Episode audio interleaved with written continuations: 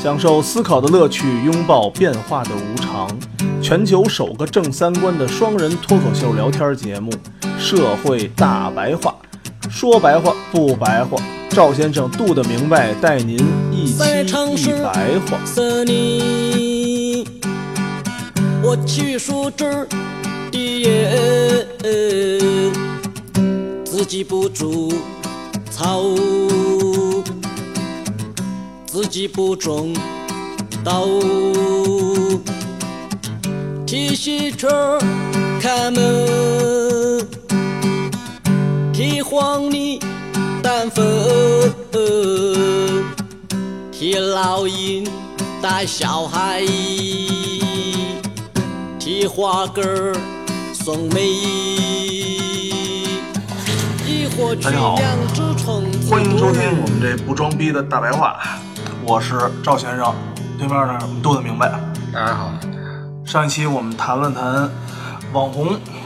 是吧？这期呢，咱们好好来解释解释“网红”这词儿，它到底是个什么玩意儿？前些日子应该是十一的时候出了一个网红花海，这是今年是吗？今年十一的时候就是啊，都上那儿拍照去，哦，我知道那个，知给道人家那个花儿 啊，迅速采梅了，都给都给采全黄给了，踩烂了，我知道那个，知道那个，跟那鬼子进村似的，嗯三光政策。嗯，然后还出这个有一个网红是打孕妇的事儿。其实啊，咱北京也有，就一到这个、嗯每年的玉渊潭樱花节樱花节的时候，嗯我们那人乌泱乌泱的，然后给那个给那樱花揪的乱七八糟的。咱们会揪花吗？现在还？不会揪花还会爬树啊，在树上照嘛， 一个个都跟孙猴子似的在上头哦摆造型嘛。现在那个樱花节里面都已经不让靠近树了，是吧？压根儿也不让靠太近久树，没去过了就这樱花啊，啊！本来这树杈子在您脑顶上，你为拍照，你你得脸跟那个花儿在一块儿，在这框儿里嘛，贴在一块儿嘛，然后就把人树杈子给揪下来了。腿脚好的就上去拍去，腿脚不好的就给人树揪下来拍，行，可以，是吧？？就跟这网红花海类类似这个一个路子。对，这现象一直有。对，对于咱们来说呀、啊对这个网红这个群体啊是越来越反感。嗯，反正一提这网红啊，有事儿没事儿的先踩一脚。对这个关键词儿容易联想到的呢，就是整容，然后就什么卖淫，没有社会责任，是吧？素质低，嗯，是吧？然后什么就是不劳而获，什么暴富，就这些词儿呗，反正都是负面的，都都是贬义词。不过啊，我发现啊，无论你长得多好，真的，无论你长得多好，你好像不整容，你不打两针，你都不是一个年轻人，或者说你都你都不算网红圈儿的。这真的，我是有一种发现，无论你长得多好，你都得鼻子上打一针。这就是大众对网红的这个固定化的思维模式嘛。就你觉得这网都会是这样的，嗯应该可能也有这种正常的啊。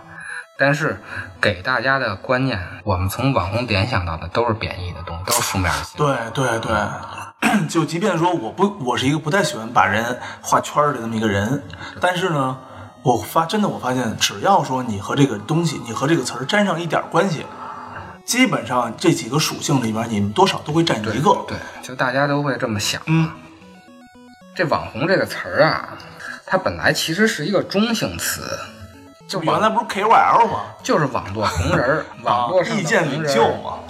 ，King 行 King King Online Leader 嘛，就是因为这两年啊，负面的新闻不断的爆，啊，这个也跟媒体有关系，就是好的它不报，是吧？做正能量的是吧？对，有的行业啊，就是你干这一辈子呀，干了一百件好事儿也不报你，你只要干一件坏事儿就报你。好事不出门，坏事传千里嘛。对，所以慢慢的这个网红就变成从一个中性词就变成一个贬义词了，我们就容易联想到这些坏事儿，对这些嗯干坏事儿的这帮小孩子们，对，但是我觉着啊，就是你用“网红”这个词儿来形容现在这个泛网红群体啊，嗯。我一直觉得这个网红现在指的人现在是越来越宽泛了。对原来只是网络红人儿，嗯，现在好，只要拿个自拍杆往那儿拍的，你都管人叫网红，是吧？ 你就是一种调侃的嘛。当时这个新闻报的叫“网红花海啊，”，其实呢，去那儿拍的很多人他不是网红，他就是拿一自拍杆拍去，他那个地儿，他说这个地儿地儿叫网红花海，是网红，他用网红来形容这个花海是一个为有名儿的花海，对，就是火爆的花我海。告诉你啊，不单是这个，你如果打开你的大众点评，嗯你搜网红，嗯恨不得你大众点评里面所有的商家，除了西部马华之外，都是网红。全都写着网红店，就是你必须咱咱俩去哪儿吃饭。像咱们俩是不是两个北京人，对吧？从小吃面条长大的，一说啊，走去吃个麻辣面，吃吃个面，对啊你就觉得挺，你们觉得无所谓。但是呢，你无论现在跟谁说去哪儿，你要去解释这个地儿。如果说咱你解释的这是一个拉面馆儿，他就觉得你特别没品位。如果说你跟他说这是一个网红所有面馆开兰博基尼都来吃的网红拉面馆儿，虽然他一碗面只有两块五，就觉得特别有品位，就这个东西现在变成一个形容，变成那个形容词了，变你知成一道个吗？形容词了，就形容这东西火或者就是出对名的词儿。但是同时呢，从事这个行业的人又是一个负面的词，嗯，所以大家现在啊，一方面对这个网红这个词儿比较反感，一方面又去追逐这个，对，一方面去追逐这个。所以我觉着用“网红”俩字儿啊，形容现在这种整个泛网红群体啊，不是一个特别准确的措辞。嗯法国这个社会心理学家呀、叫莫斯科维奇，写过一本书叫《群盲的时代》，咱们翻译翻译是《群盲的时代》，是一群流氓吗？对，一就是一群流氓。哦，还不是一我群不知道流氓这个，我不知道这中文名字谁翻译的，我觉得翻译的挺牛逼的。 因为那个法文好像只有群体的意思，就是群盲。这个群盲是怎么定义的呢？是由平等的、无名的以及嗯类似的个人组成的变化中的集体，嗯，是一群摆脱了束缚的社会动物，社会动物挺牛逼的，这话啊是吧？对，这挺牛逼的这词儿。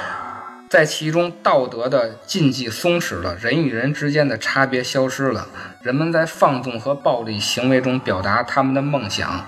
感情、欲望。这是一个骚动的、情绪高昂的群体，也是一股盲目的、不可控制力量。这是不是？这是不是形容网红更准确？哇，所以我觉得这网红应该用这种群盲来代替群体流这氓，这话说的呀，太到位了，是吧？这话说的太到位 了。而且啊，群体流氓这个中文词啊，大家还好理解。 对对而且对，你你发现没有，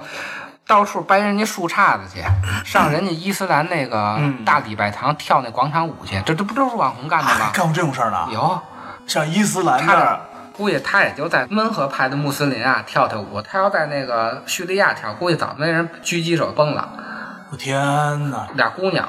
站在人家那礼拜堂门口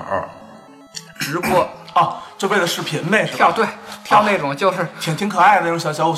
类似于广播体操那种舞，啊就是我学学我也能跳那种特简单的舞，俩人哎呦，太危险了，是不是？太危险了！天哪，伊斯兰人连是吧，连美国都不敢 惹你。是不是一股盲目的不可控制的力 量，就该鼓在那儿跳舞去 了？哇、哦天哪，想想就可怕，这不就是流氓干的吗？真是。凑成群儿了吗？嗯，主要这个盲目的不可控的力量，这个太经典了，你知道吗？盲目又不可控，还是一股力量。 我操，人家这个，哎，不不得不说，这好多西方的这个经典的一些的一些这个著作啊，真的确实是，说是对真挺值得学习，就搞搞学术这帮人总结能力还是强，啊是吧？看问题还是透彻。了不得了了不起了不起，所以我建议形容负面的时候用这个词，嗯，因为网红也有正面的嘛，很多正面的，对，也有正能量的，只不过咱们不报嘛。咱们通常认为啊，群盲之所以是这个群盲，啊是因为这个文化教育啊低，嗯就是小学没毕业啊或者初中毕业，说人家素质低什么的，就受教育程度低啊。但是其实不是这样的，因为啊，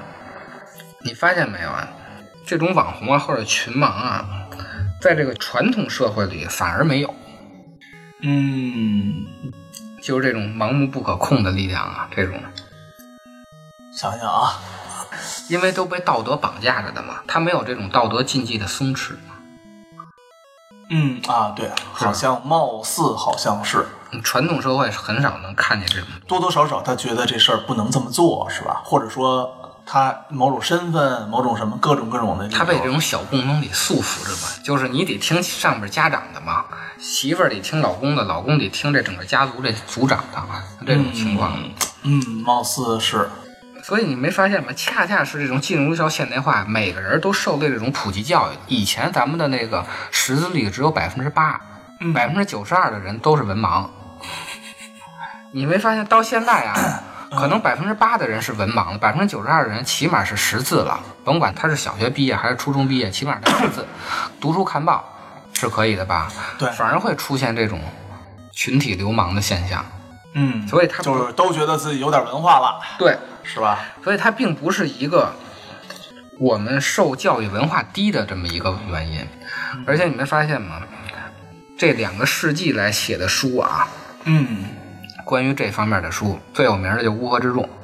乌合之众，对，乌合之众我看过乌吗？合之众最有名的嗯研究大众心理的，还有一本叫《狂热分子嗯》，也是研究大众心理的。包括这个弗洛伊德写过《集体心理学》，还有其他人写的什么《群力与权力》啊，嗯《大众的反叛》呀，你听这 名字，《群众与暴民》。 嗯全是研究这些大众心理的。嗯这些书啊，出现的年代，我记着《乌合之众》是一八八几年写的，对一就是再版十过九非常多次十九世纪末写，嗯都是这近二百年，就是整个世界进入现代化以后、嗯才出现的 这种群体的流氓，嗯所以它是一个。进入现代化以后的原因，它并不是一个受教育不高的原因。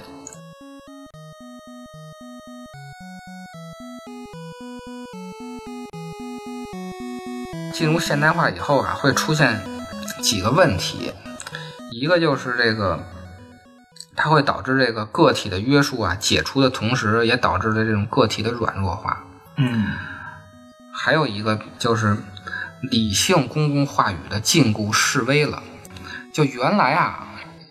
这些理性的这个公共讨论啊，嗯都是最上层的精英来说，嗯，就跟咱们似的，一写什么东西都是文言文儿，那普通老百姓根本就嗯哎看不懂，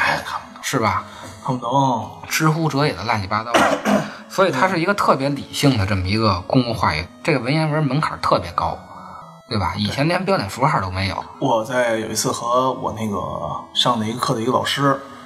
就是 EMBA 的一个老师，嗯沟通过。那老师啊就说，他说现在这种 MBA、EMBA 啊太容易考了，太老百姓化了。啊，我说为什么呀？他说在一九九几年的时候，你想考个 MBA、EMBA，语文所有东西的文章都是英文一的，文言文的，中文的是文言文。中文全部文言文写作，然后数学是微积分，英语就别提了。在九几年那儿会英语、学英语的人其实就更少了啊，它这难度也更高。对啊，呃，他说，其实这么多年来，大家虽然说都在评价说学习在难度在上升，但实际上真的回归到八十年代、九十年代，你们这连人六牙缝都溜不出来。这个东西啊，不是八十九年九十年代开始变化的，是从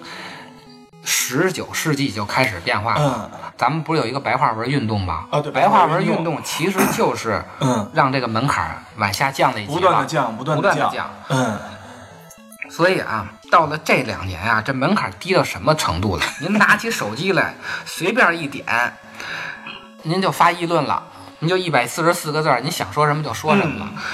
门槛低了以后，就会出现非理性的泛滥。嗯，我这儿拉屎呢，这操你妈臭傻逼！一点发了，一会儿你生孩子没底儿，一会儿这东西就是一骚逼，就全是这词儿嘛，这多简单这个东西。对对对， 你在文言文是什么时候看见“骚逼”这个这个词儿？从来没有吧？见没见过一次骚还是比一骚， 是吧？所以这就是非理性表达的泛滥了嘛。我老我老师啊，那天突然间跟我说，哎呀，他说我老师是学中国和西方美术史的啊，博士，央美博士。老师呢都是中国这个最权威的，不是权威哦，是中国最权威的关于美术史学、关于这种古文化学的学者。啊，你知道吧？都是恨不得都是享受国家津贴这种东西、啊最有名儿的。然后呢，他呢也是闲逼，你说也是闲的。他在一个什么上面啊？某一个类似不是知乎啊，某一个类似什么平台上，啊他的朋友说：“哎，你你可以把你的一些想法内容做一些知识分享。啊”他呢闲的真是闲的中的闲的，他写了一个好像是爱琴海还是某一个时代的一个美学，啊啊，然后呢又放了几张图，讲了讲那个比就是比古罗马时代还要早，嗯还还是类似古罗马时代的呀，啊这么一个东西。然后底下有很多人的评论，啊评论说说说，哎呀，你看这东西，这个和那个希腊古希腊没什么区别吗？等等等等一系列的那种，就是就是驴唇不对马嘴，恨不得说反过来去批评他的这种很多舆论啊，嗯，然后就哎呀，你看这个这大家都这么没文化，我就跟他说，我说你呀、就他妈闲的，首先你就不应该跟上面发。你一个美学博士，他本科是学的西方美术史，嗯研究生博士学的是中国美术史，嗯他赶上的这两波老师，嗯就现在都已经退休，恨不得年过八十这种年代了，是中国第一第一波，或者说是最强的那一代， 学中国美术史，还有学西方美术史的老师。那都是精英嘛。我操，那都是精英中的精英中的精英，都是人间的嘛对，他说他非常幸运，他这两块知识都是这世界上或者中国最精英的人教的。我说你呀、别跟这帮网民瞎起哄。就是说啊，原来这个是有门槛的，现在没门槛了。你非对跟这个你没门槛的人啊你，瞎跟人家较劲，还自己倍儿生气，哎呀，都气死我了。 学术的叫嗯非理性表达泛滥，就是因为现在老骂人的太多了。就是 所以呢，只要有个十个人、二十个人没关，现在大家就都觉得自己是个网红了，哎，对，对吧？对对对哪怕说我就是我这个自己这个身边的一百多个朋友之中，我干点什么什么事儿，哎，我就成我身边这点人的小网红了。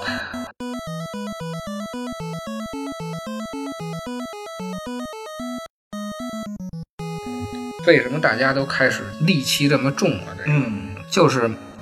进入现代化以后啊，我们有一个平等的观念，我们老希望这个社会平等，嗯，但实际上啊，现 实又是越来越不平等。这是一定的。我看这个贫富差距啊，其实嗯以前的封建社会，它因为生产力啊就那么点儿，其实它它的贫富差距并不高。啊嗯在进入现代化以前，但是那会儿恰恰没有平等的观念。对，根本就没有这个观点。对我当奴才就是奴才，世代的管家是吧？对对啊，我我伺候你们家九十年了，打你爷爷我就照顾，照顾完你爷照顾你爸，照顾完你爸照顾你。他没准他生的孩子，他孩子还是这家的这个对呀、这个什么？其实以前是没有这种平等观念 的。嗯没有平等观念的时候呢，贫富差距也不是太大，嗯就是没有现在大，也是朱门酒肉臭，路有冻死骨。嗯但是其实现在啊更严重，只不过现在粉饰太平，大家看不见了，嗯通过这种福利政策给抹平了。所以现在啊， 一方面是平等观念啊越来越严重，一方面是贫富差距越来越大。写那个《救治路易大革命》那哥们儿托克维尔，哦，就是大哥，他分析啊，与平等化的进程平行的是一个个个体从社会联系中的脱欠的过程。嗯在传统世界，每一个个体都是嵌入于各种有秩序的关系中的，就是咱们说这种小共同体啊，嗯与他人的关系啊，什么与地方社会的关系啊，还有等级的关系啊。然后呢，一方面呢，你是拖欠了，使个体脱离了共同体这种价值的规范的有效约束，嗯使得上述由平等化本身解放出来的欲望啊，就更加的放纵。但是你说你脱离了这种共同体吧，它又变得孤立无援了。就是他他他不知道自己到底该哎放为在什哪么儿，摆不要清全世界的工农联合起来呢？ 就是因为你脱离了以前的共同体呢，你变成孤立无援了。然后你脱离了现实社会原来的这种各种关系以后吧，原来你是有身份的，你在这个里头，嗯甭管你是奴隶还是奴隶主，嗯现在你失去的身份其实就是淹没在人群中的。哦，就是所以我们经常会指责一个人，就是你能不能看清自己的位对置？，看清自己的位 置，其实就是现在你拖欠以后，就是大家都看平自己的位置，因嗯此都觉得自己是 E CEO。对，所以呢，这个人啊变得越来越个体化和原子化以后啊，其实恰恰是让这个个体啊变得软弱化和渺小了，对，就因为你你没有看群体了嘛。没有这个群体了。没有群体了，那就只能找群体，因为每个原子都力量都非常小，你就会找群体。嗯咱们回到这个直播上来说呀，就是我们为什么看到这么多负面的东西呢？就是因为啊，在互联网没出来之前呀、嗯，这些群玩啊，要想找到自己的同类啊，那其实还是有技术壁 垒的。一一个村儿啊，我不知道多少人，我听说现在一个村儿里面也就是几千人嗯顶天儿了，几千个人给你找同类，也就是找出个对凤毛麟角的，对，是吧？前两年啊，没有直播的时候，通过互联网是能找着了，就是这是一步一步递进的。哦一开始没有互联网，是找都找不着。哦，真的是个体比较渺小，我从共同体脱线了以嗯后，我又找不着我这个同类了，就大家就自己犯自己的错儿呗。嗯嗯，后来呢，有了互联网了，找着同类了以后了，大家一块儿干点什么？建立了一个非理性表达小联盟， 对对对对是吧？就有了那什么酒聊是吧？对，就聊。啊，它可能也不是真的形成一个团体，因为这个东西啊，每个人都在某一段时间，你嗯都可能成为这种人。这是当然的，是吧这是当你可然的能了。你可能早上还好头好对的，头一秒你还扶老太太过马路呢，然后过完马路以后，你打开手机，砰发一个， 操你妈！是不是？是就这样的，是这样的。但是呢，光有互联网的时候啊，嗯还好一点儿，就是如果你不登这个论坛的话，啊你是其实你是看不到这些东西的。对对对，现在变成移动互联网了。现在移动互联网还有直播了，嗯，这直播是什么呀？就是把这些啊看不见的群哦玩啊，他给啊挂在旗杆上，让大家所有人看，啊，城门楼子上、啊是吧？所有那人都他也挺高兴的呀，他恬不知耻啊。他是挺高兴的，哦但是同时呢，你就会把这个不好的 方面放在所有的人嗯眼前看。我们看到的其实并不是是因为直播平台造成的这些网红有这些负面的东西，而是直播平台把这些普通人的这个弱点，它给放大了。原来这个东西就这个小童得看，现在我开了直播以后，那好几千人、好几千万人同时看我的话，那我这个弱点自然我就放大了。你觉得是你主动放大的，还是说我被别人放大？它是被技术手段放大的，它就是有这些弱点，只不过原来我们看不见。也就可以说是我原来看杜的明白，操，心里默默的想，操你大爷的。然后呢，有的录音呢，我就把我这操你大爷的说出来了。其实所有的网红都是普通人，大家都是普通人，都是只不过说了一些普通人都想说的话，对，对吧？就是可能在不恰当的渠道里面被不恰当的放大了，对。 但是这群人呢，他们是怎么分类，我们怎么凑的，其实也是值得研究的。告诉大家，我的朋友要结婚啦，我打算拿碗灌醉他，因为过了那晚，他就要做孩子的爸爸。再告诉大家，我的朋友去澳洲啦，在昨天晚上九点。他离开心爱的女友，说一年后再见。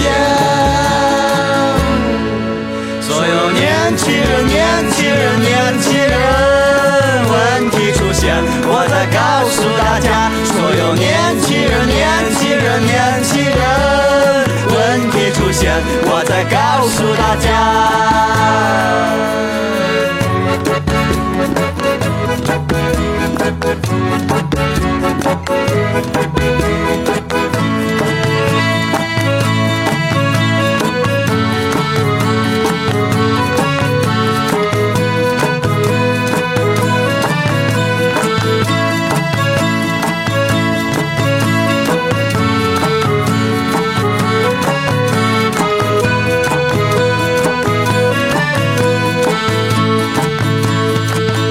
告诉大家，我的朋友他喝醉了，哭叫得一塌糊涂，还把别人车给砸了，幸好赔了一千五。再告诉大家，我的朋友他归来了，还带着那只老手表。说去到哪儿都一样，只要看心情怎么样。所有年轻人，年轻人，年轻人，问题出现，我在告诉大家，所有年轻人，年轻